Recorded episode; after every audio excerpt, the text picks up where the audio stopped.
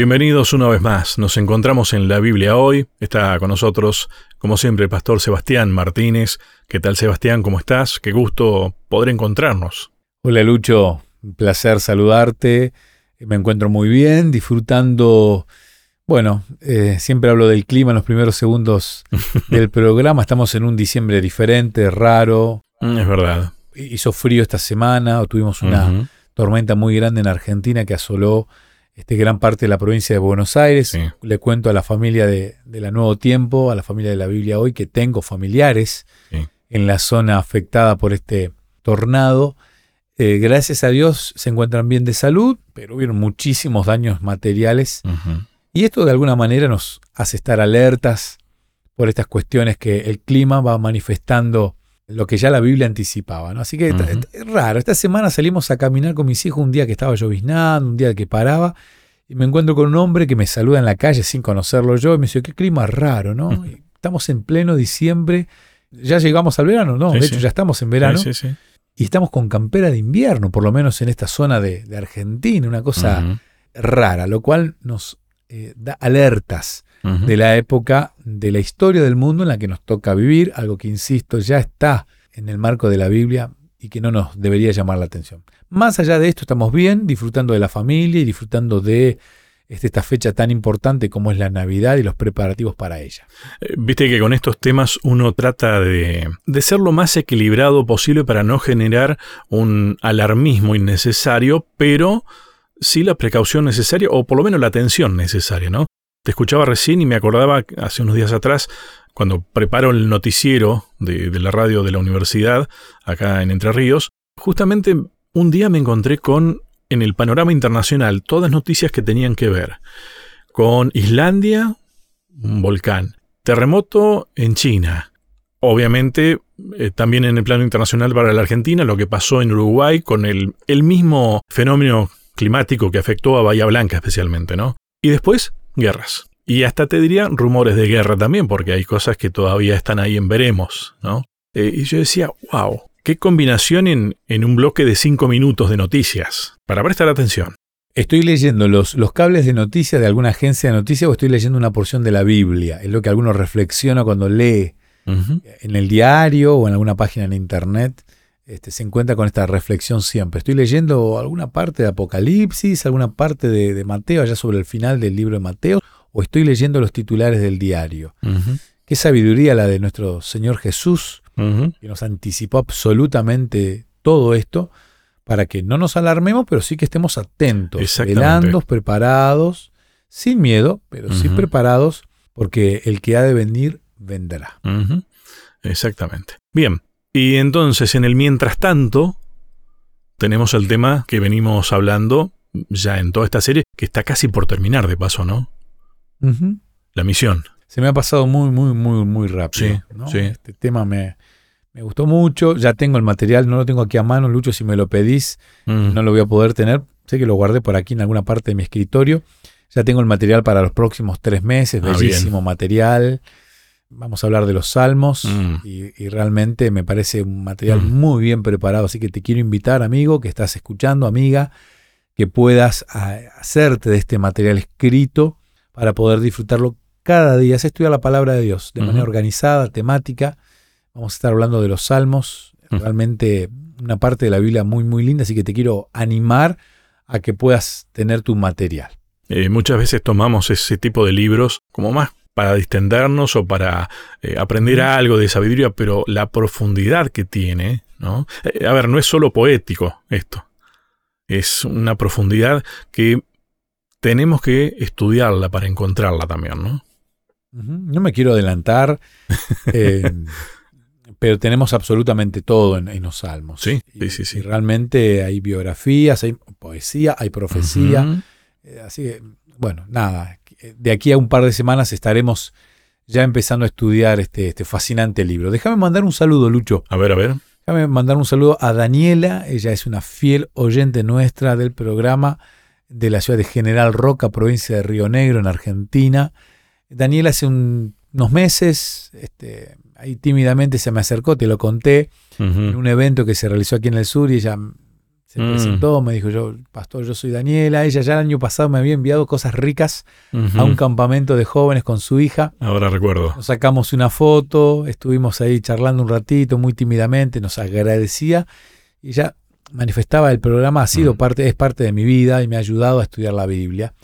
Y Daniela, este, hace un par de semanas, hace un par de días, también en un evento, ella se invistió, le dieron, hay una especie de cargo, no sé cómo explicarlo para aquellos que desconocen, en el área de escautismo que tiene la iglesia adventista tenemos dividido por edades. Los conquistadores, que son de 10 años para arriba, y los aventureros, que son aquellos que todavía no tienen 10 años. Ella recibió una distinción como una líder en el área de los más chicos, de los aventureros. ¿Qué misión? cuando le escribimos para, sí, sí, sí, sí, cuando le escribimos para felicitarla por, por, esta tarea cumplida, por este logro. Eh, ella citaba en su cuenta de Instagram, gracias pastor, me dice esto también es de ustedes, mm. del programa, y, te nombraba vos, Lucho, me nombraba, como formando parte de este proceso que, la, ha llevado a estudiar la Biblia y luego a, ir perfeccionándose en áreas de la iglesia donde la misión es tan necesaria. Así que Daniela, un cariñoso saludo para vos, una alegría muy grande que nos puedas compartir y sumar a estos pedacitos mm. ¿no? de, alegrías que tenemos cotidianamente en la, en, la vida. Sí. Qué, lindo y, gracias por compartirlo realmente. Eh, es como que te genera eh, una sensación de que, qué agradable es escuchar esto, pero también qué responsabilidad, ¿no? Claro. Así que gracias a Dios realmente, gracias a Dios. Bien, tema sigue siendo la misión. Pero esta vez el título es un poco diferente. Eh, yo no sé si lo escribieron después, que nos escucharon, que alguna vez reclamamos que faltaban algunos en, un listado por allí. No, ya sé bastante que está escrito esto. Pero juro que yo no lo había leído, no sabía que estaba este título, ¿no? Estamos hablando de, ¿eh? de, Esther y Mardoqueo. ¿Te acuerdas que habíamos dicho? Este, Tal vez falta Esther, Mardoqueo. Este, entonces, ahora sí. En el marco de la misión, y qué misión realmente, ¿no? Estos dos personajes históricos que la verdad que han marcado cómo hacer misión. Sí, cuando hablamos de Mardoqueo lo hablamos en el contexto de la misión hacia los poderosos. Y, hablamos de un par de, personalidades que Dios puso en cierto lugar para cumplir funciones determinadas. Y que el poder que viene de Dios, eh, estas personas lo usaron para predicar el Evangelio, para cumplir la misión. Esta semana Esther y Mardoqueo, aunque no son los únicos personajes que se van a estudiar, pero sí son tal vez los que más tiempo nos van a llevar. Esther y Mardoqueo es el título de la lección. Y el versículo para memorizar se encuentra en Isaías, capítulo 49, versículo 6. La nueva traducción viviente es la versión que voy a leer. Dice, yo te haré luz para mm. los gentiles y llevarás mi salvación a los confines de la tierra. La palabra gentiles en el original es una palabra que el hebreo usaba para todo aquel que no formaba parte de, su pueblo. No eran gentiles solamente los filisteos, no eran gentiles solamente los amalecitas, los moabitas, no. Todo aquel que no formaba parte del pueblo de judío por nacimiento era un gentil. Pero aquí lo que dice es, yo te haré luz. Y esta palabra, yo te haré luz, va a aparecer en el Nuevo Testamento muchas veces. Jesús, el mismo se, se, autodefine como la luz. ¿no? Y, pero él nos dice, ustedes también, ustedes son la luz del mundo. Vosotros sois. sentada. Exacto, ustedes. Pero yo te haré luz para qué? Para los gentiles. ¿Cómo? Y acá vamos a hablar en, este espacio, en este programa, de esta necesidad que tenemos de ser luces para afuera. Nosotros muchas veces tenemos el deseo de ser luces en nuestra propia iglesia. Mm. Y queremos perfeccionar el canto, queremos perfeccionar la locución, queremos perfeccionar nuestra manera de predicar, que no está mal. No, no, no. Pero con la intención de ser luces a los gentiles. ¿De qué sirve una reunión de Navidad cuando no hay visitas? Es que una reunión para nosotros. Hacemos grandes programas, cantatas navideñas, hacemos grandes eventos, pero ¿cuántas visitas nos acompañaron? El fin siempre tiene que ser misionero. Isaías dice, yo te haré luz para los gentiles. Mm. Entonces, la luz no es para que un hermano de iglesia cuando terminé de cantar me diga, qué lindo que cantaste, Sebastián, qué bien que predicaste, Lucho, qué voz. no, no, no, Está lindo que, a veces no. Eh, está bueno que entre nosotros nos apoyemos, nos animemos. Pero qué lindo que es cuando alguien dice, este Lucho, te quiero presentar a un sobrino mío, a un cuñado, a un vecino que hoy nos está acompañando, le gustó tu parte musical, Lucho, así que te, qué bueno. Y entablar relación con aquel que forma parte hoy del pueblo gentil, pero queremos que en el futuro sea un miembro más del pueblo de Dios que espera la venida de Jesús.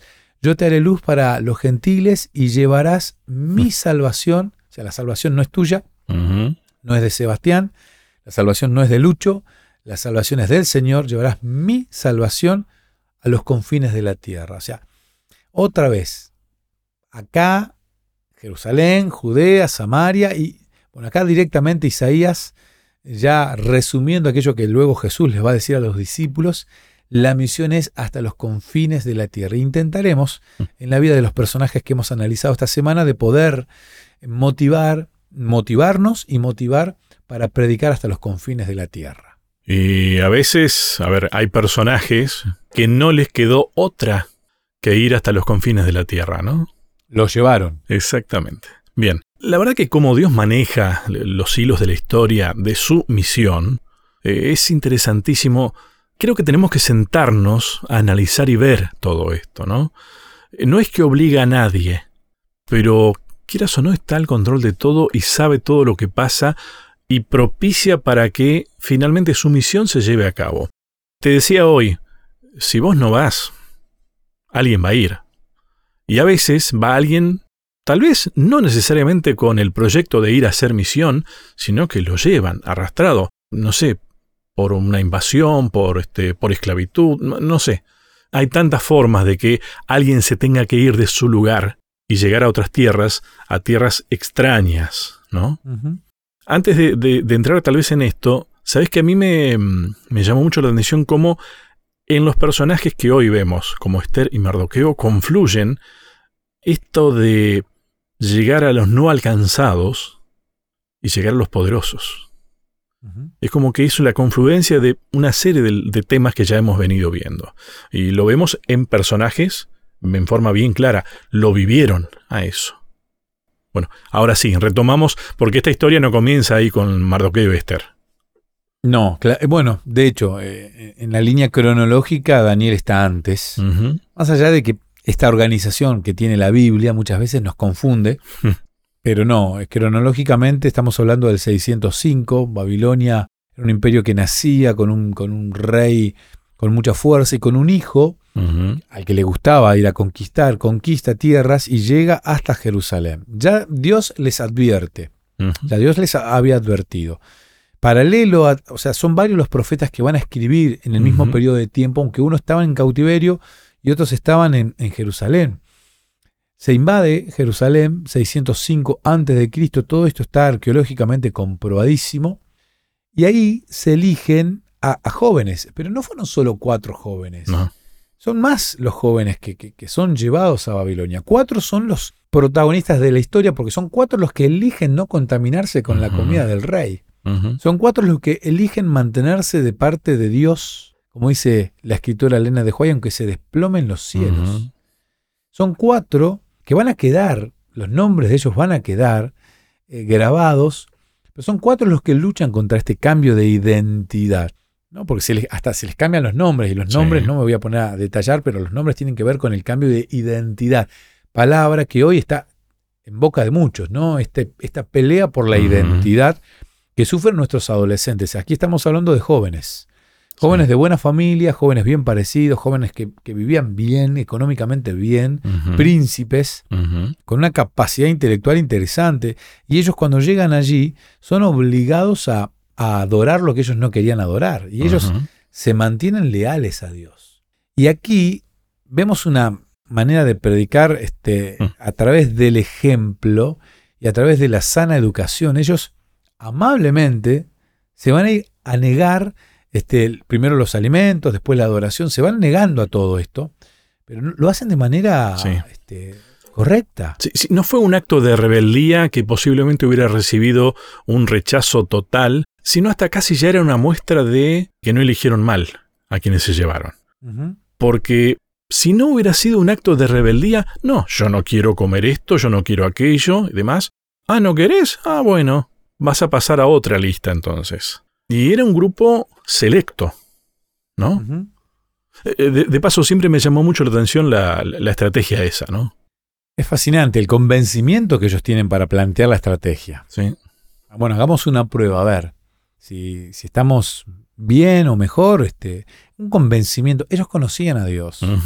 No se puede predicar a un Dios que uno no conoce. Uno no puede predicar ni en casa, ni fuera de casa, ni en la hostilidad, ni en la amabilidad del hogar, cuando uno no conoce a Dios. Se da lo que se Primeramente, claro, mm. Daniel y sus amigos conocían a Dios. Por eso estaban tan seguros de que este Dios, que permitió que ellos salieran de su casa, de su familia, de su país, de su círculo que los cuidaba, se van a un, a un lugar completamente adverso para ellos. Vivir en una cultura que, que no creía lo que ellos creían y que los llevaba hacia ese lugar donde ellos no querían ir. Babel viene de la palabra confusión y ellos que sí tenían la verdad, ahora estaban en tierra de confusión. Y ellos no se contaminan.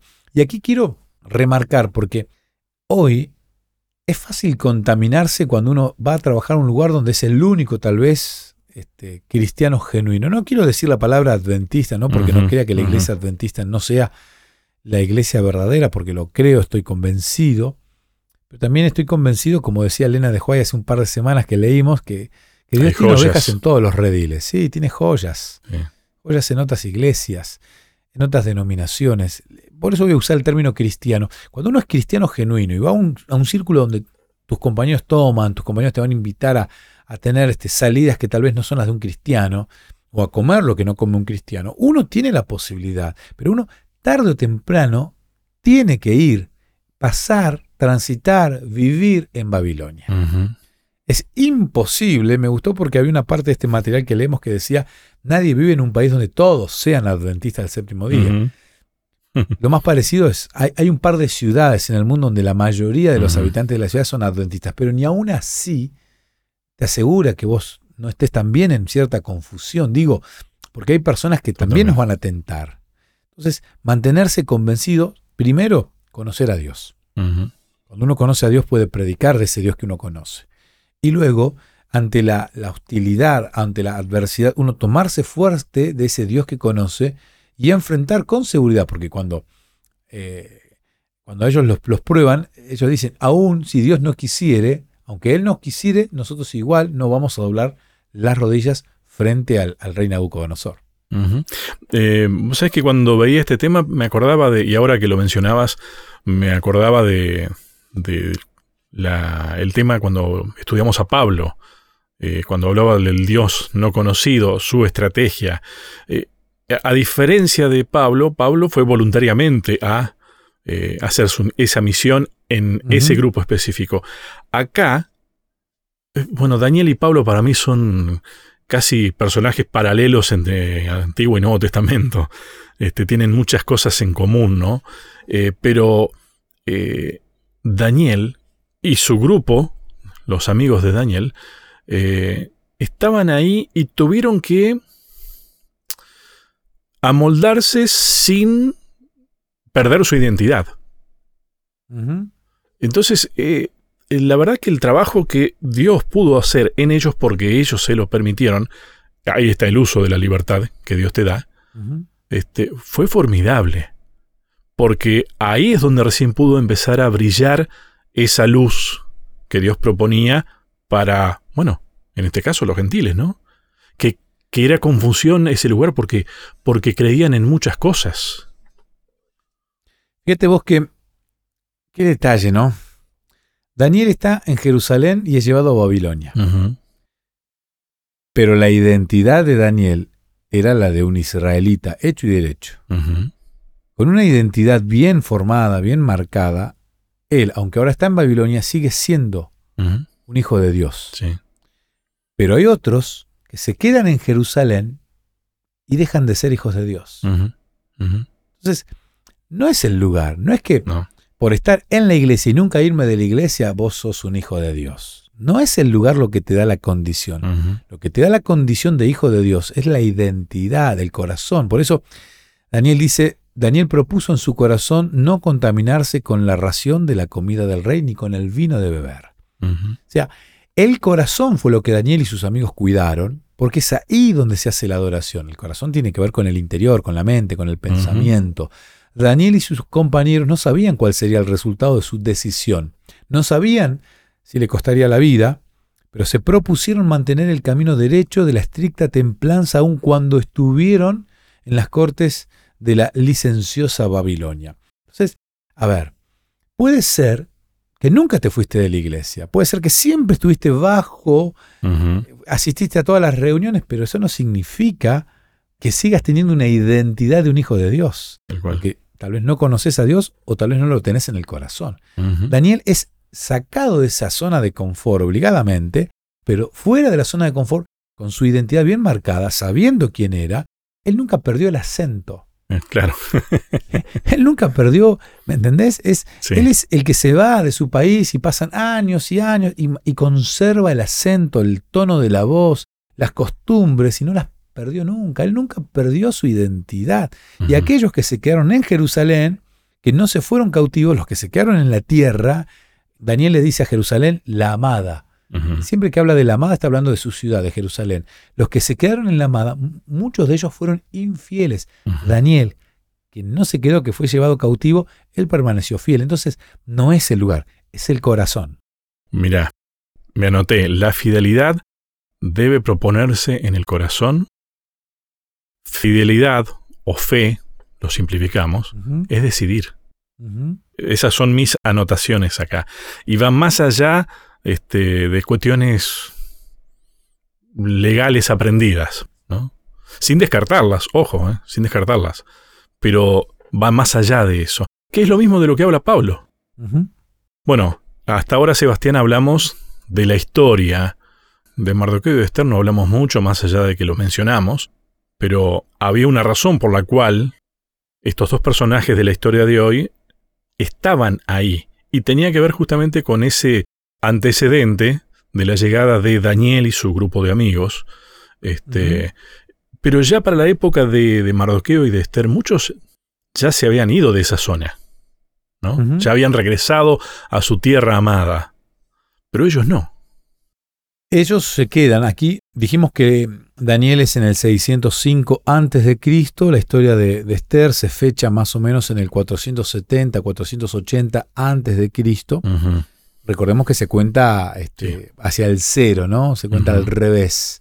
Entonces estamos hablando de unos ciento y algo de años de diferencia entre eh, Daniel y, Esther. Y Esther está en este imperio, ya no era el imperio eh, babilónico, ¿se acuerdan? No? El sueño de Nabucodonosor.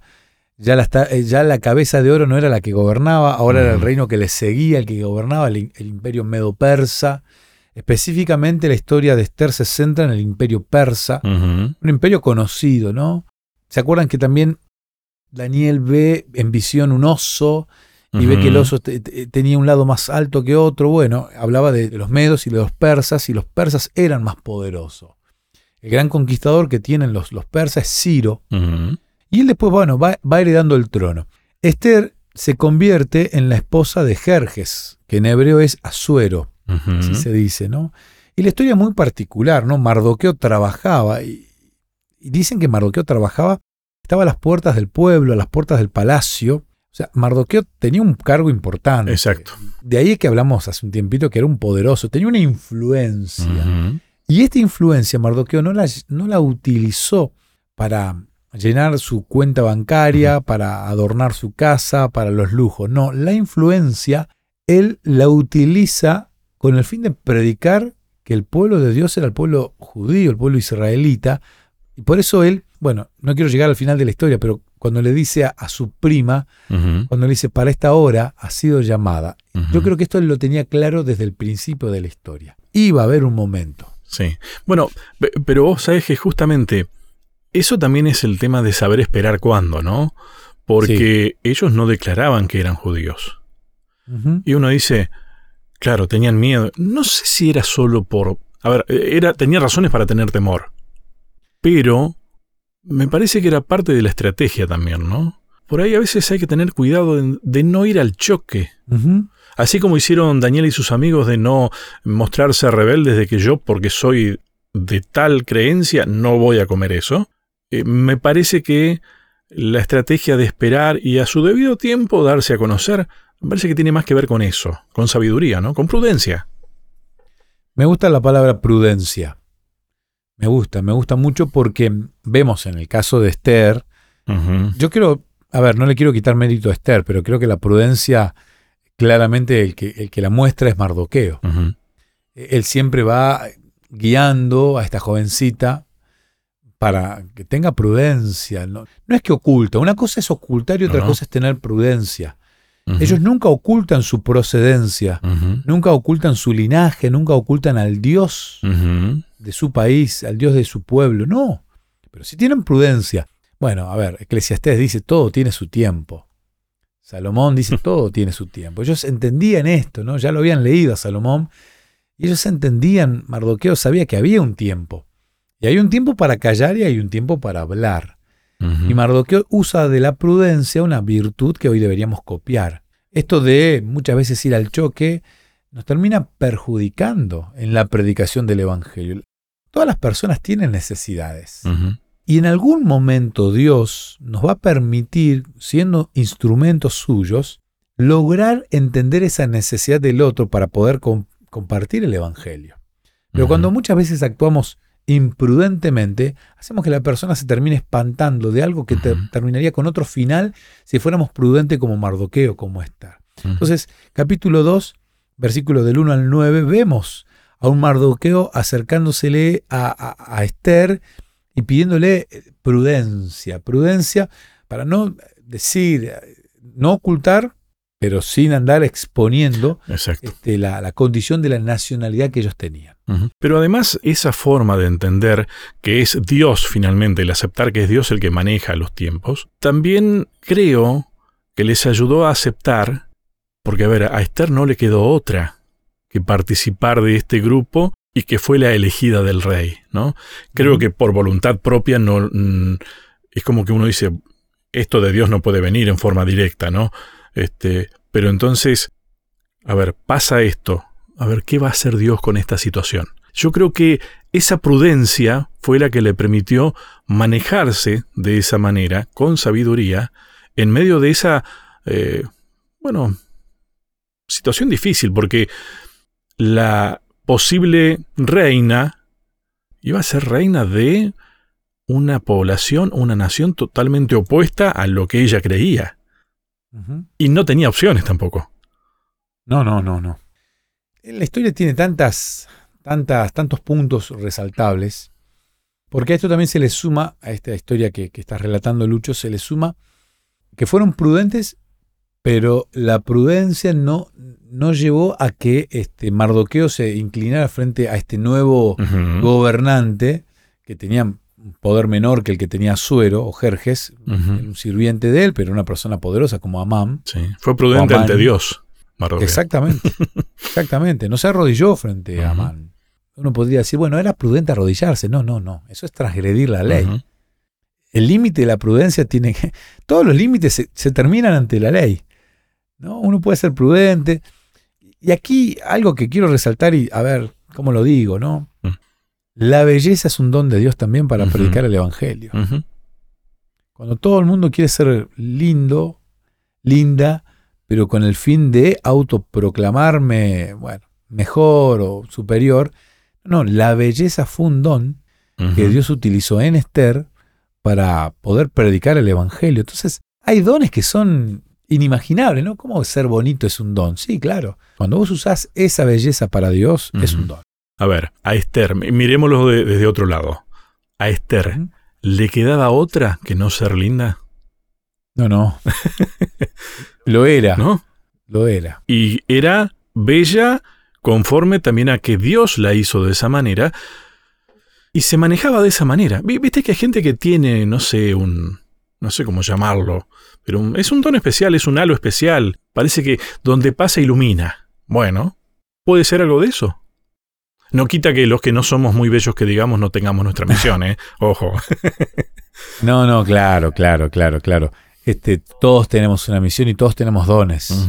Y estoy cada vez más convencido que nunca es un don. todo el mundo tiene más de un don, convencidísimo. Esther tenía varios dones, entre ellos la belleza, y lo utiliza de manera correcta, sin soberbia, sin ser engreída. Ese es un don también. tiene que ver también. Sí, claro. Es difícil ser, ser, ser bella y no ser engreída. Es difícil, es difícil tener 15, 14, 20 años que todo el mundo desde chiquitito te haya dicho qué bonita que sos, qué bonita que sos, qué bonita, qué bella, qué bonita, qué bonita, qué bonita. Llega un momento que uno dice, se, autoconvence la chica o el chico. Y no usarlo para sí mismo. Exactamente. Difícil. Es difícil porque Satanás intenta siempre movernos de este, del centro. Eh, y moverse del centro es pecar, ¿no?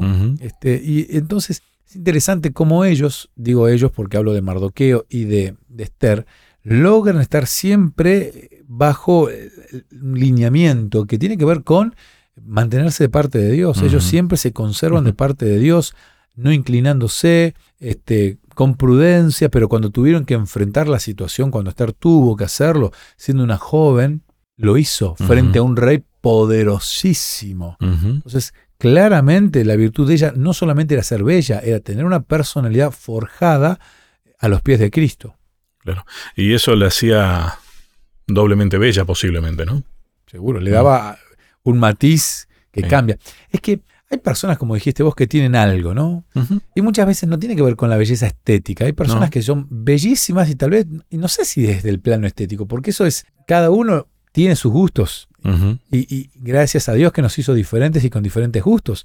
Pero hay cierta belleza que es inevitable que la gente reconozca. Qué, qué persona bella, pero no habla solo de la belleza estética. Yo creo que Esther era una persona bella desde lo estético, pero también una persona, una persona en sí misma bella, en su forma de ser, en su forma de hablar, de caminar, en los gestos. Todo habla de esta belleza que ella tenía y que la utilizó absolutamente toda en este, la misión que Dios le había pedido. este, yo no sé, a veces he escuchado por ahí algunas insinuaciones sobre que Esther se aprovechó de eso, ¿no? A mí me parece que no lo necesitaba. A ella no le quedaba otra que ser bella físicamente y bella como persona. Este, lo era. Lo era, simplemente. Y en base a eso, se movía en, el ámbito que le tocaba moverse.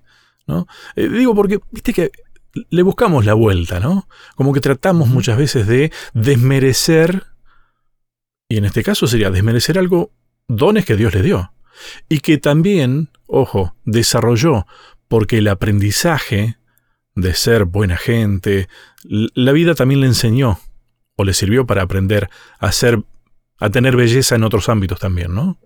A ver, cuando uno mira la vida de Esther, claramente no aparece nunca en los nombres del padre, de la madre.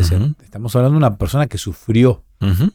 Más allá de esta, de esta belleza y de estas cualidades que ella tenía, su personalidad fue forjada frente al sufrimiento. Por eso ella es cuidada, criada por este familiar directo que ella tiene, que es Mardoqueo. Pero evidentemente ella conocía el sufrimiento y en ese sufrimiento ella deja que la mano de Dios también modifique eh, su personalidad. Evidentemente no sabemos si ella nació con esos dones así, con una personalidad, pero evidentemente las fue trabajando. Motivos tenía para estar enojada con la vida, por decirlo de alguna manera, y sin embargo se mantuvo fiel. Eh, fiel, eh, que insisto, se relaciona con la palabra fe, siempre se mantuvo fiel. Bien, haciendo un raconto de quienes hemos hablado. Los mencionamos a Esther, a Mardoqueo, a Jerjes o a Suero, Habíamos hablado de Daniel y todo su grupo de amigos. Pero ahora aparece un personaje que es ante el cual Mardoqueo no se arrodillaba, porque tenía en claro, fue prudente ante Dios. Primero Dios, dijo, de alguna manera, ¿no? Que es Amán. Pero Amán era poderoso. Vos fíjate que en contraposición con lo que hablábamos recién, debe haber tenido dones realmente también, ¿no? Pero los usaba para sí mismo. Qué parecido que es esto a, la historia de Daniel, ¿no? Mm. Daniel también se enfrentó a personas de alto perfil desde lo político, desde lo administrativo en, el reino, que también ante una escena de celos plantean un decreto que terminaba condenando a Daniel. Daniel es enviado al foso de los leones. Daniel tenía en esa época unos 80 y moneda de años, 84, 85 años. Lo mismo que pasa acá con Amán, ¿no? Estos celos Y también un Daniel que cuando tuvo que arrodillarse no se arrodilló, más allá de que él no estuvo en la escena de la estatua, que él no estaba ahí. algunos autores han llegado a decir, no, Nabucodonosor no lo, no lo dejó en esa llanura. Bueno, de paso, la historia de, Esther y de Mardoqueo es en la llanura de Susa, ah. que es un lugar muy emblemático en el libro de Daniel, ¿no? Sí, sí, sí. Cuánto parecido en las historias. Amán, una persona que evidentemente para estar donde estaba tenía capacidades, pero las usaba para sí mismo. Y ante este testimonio de Mardoqueo, el hecho de no arrodillarse, Esther capítulo 3 habla, relata esto. Después de estas cosas, dice el versículo 1, el rey Asuero, engrandeció a Amán, hijo de Amedatá, Agageo, y lo honró y puso su silla sobre todos los príncipes que estaban con él. Todos los siervos del rey que estaban a la puerta del rey se arrodillaban y se inclinaban ante Amán, porque así lo había mandado el rey. Pero Mardoqueo ni se arrodillaba ni se humillaba. En la puerta estaban los poderosos, los que manejaban el gobierno, los que trabajaban en línea directa con el rey. Ahí estaba Mardoqueo, pero ahí estaba Amán. No sabemos qué hizo para lograr tener este favor del rey, pero cuando todo el mundo se arrodillaba, se humillaba ante él, Mardoqueo no lo hace. Hay aquí también un testimonio tan poderoso, tan significativo, tan igual al de Daniel, eh, de, una persona que se mantiene fiel a Dios. Y vos fíjate que uno lo lee y yo no lo veo como un acto de rebeldía hacia Amán, sino lo veo como un acto de fidelidad a Dios. Es distinto leerlo así. Sí, claro. A ver, él le propone a, Esther ser prudente, callemos. No ocultemos, callemos. No es lo mismo. No es lo mismo guardar silencio a tener que expresarse cuando... en ese momento él tenía que expresarse, aún tal vez sin hablar. Pero el hecho de no humillarse, de no arrodillarse, estaba hablando con acciones, que es realmente como se habla, ¿no? Y no fue un acto de rebeldía, no, claro que no. No era un rebelde. No, no era un, un guerrero que quería mostrar ahí su fuerza, su, musculatura. No, no, era una persona que desde la prudencia, con estas creencias intactas, termina mostrando a un Dios que luego no lo va a defraudar y que va a guiar y que termina cumpliendo misión con este acto tan sencillo y noble de permanecer de pie, de solamente humillarse y arrodillarse frente a Dios. Vos sabés que eh, estaba pensando recién con este paralelismo que vos mencionabas de lo que pasaba con Daniel, es como que hay un cierto modus operandis, ¿no? Siempre hay alguno ahí que está, no sé, me dio la sensación como que Amam en principio no se había dado cuenta y alguien le fue a decir, che, ¿viste lo que pasó? Eh, siempre hay alguien, ¿no? Con Daniel pasaba lo mismo. Es más, lo hicieron como estrategia en aquel momento con el rey.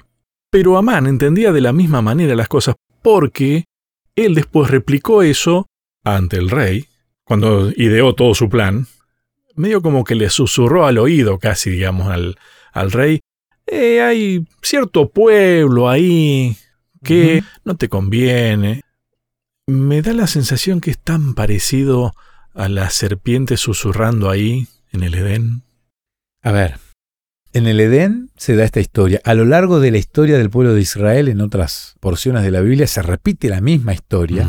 En Daniel vemos la misma historia, ahora vemos la misma historia y estoy convencido que en el tiempo del fin, que lo estamos viviendo, en la introducción del primer bloque, vos claramente, Lucho, a través de las noticias y a través del marco sociopolítico que se, ve climático, estamos en el tiempo del fin. En el tiempo del fin también se repite esto, ¿no? De esta murmuración que utiliza el enemigo de Dios para perjudicar a sus hijos.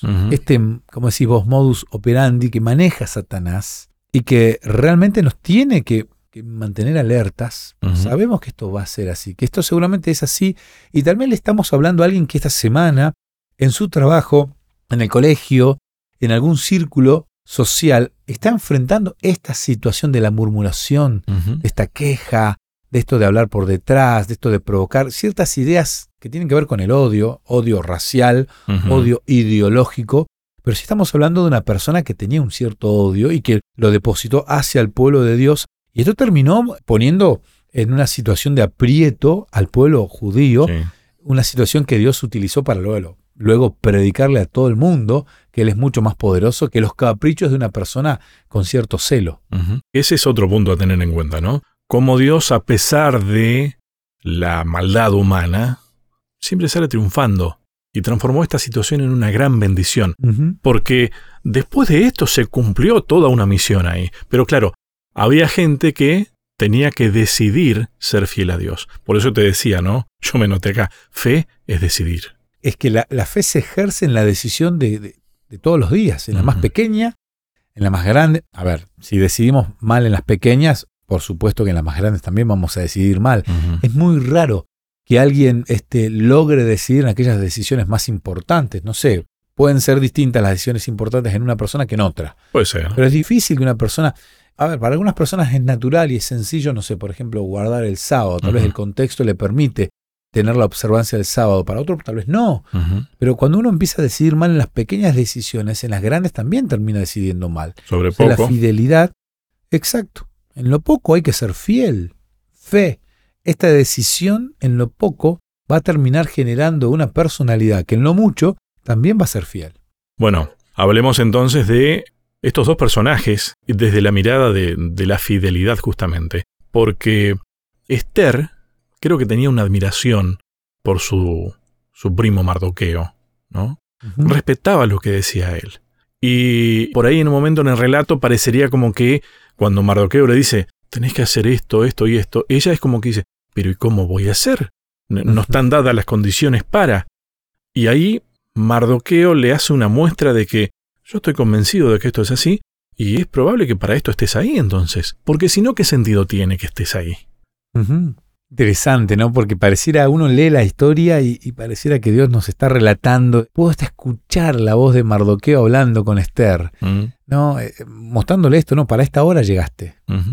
Este es tu momento. Para esto Dios te dio el don de jugar al fútbol, el don de jugar al básquet, la voz, para esto Dios te la dio. Para que en este momento prediques. Es interesante también que esta joven, bonita, prudente, qué lindas cualidades, ¿no?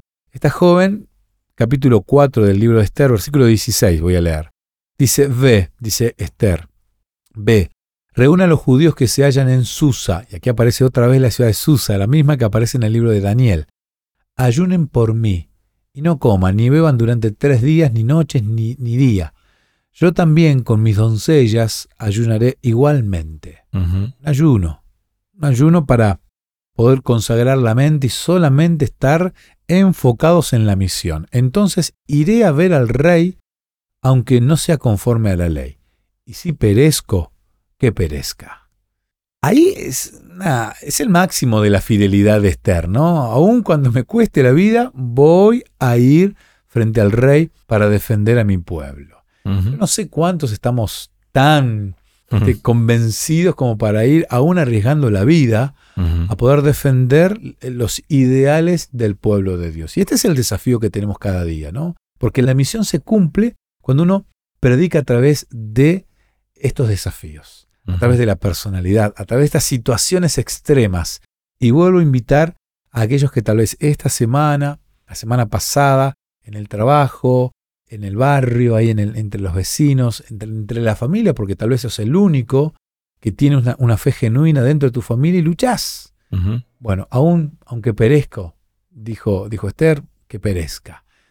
Por supuesto que Dios va a mantener la vida de los hijos fieles, aunque pierda el trabajo, lo perderé, pero que el trabajo no me termine alejando de Dios.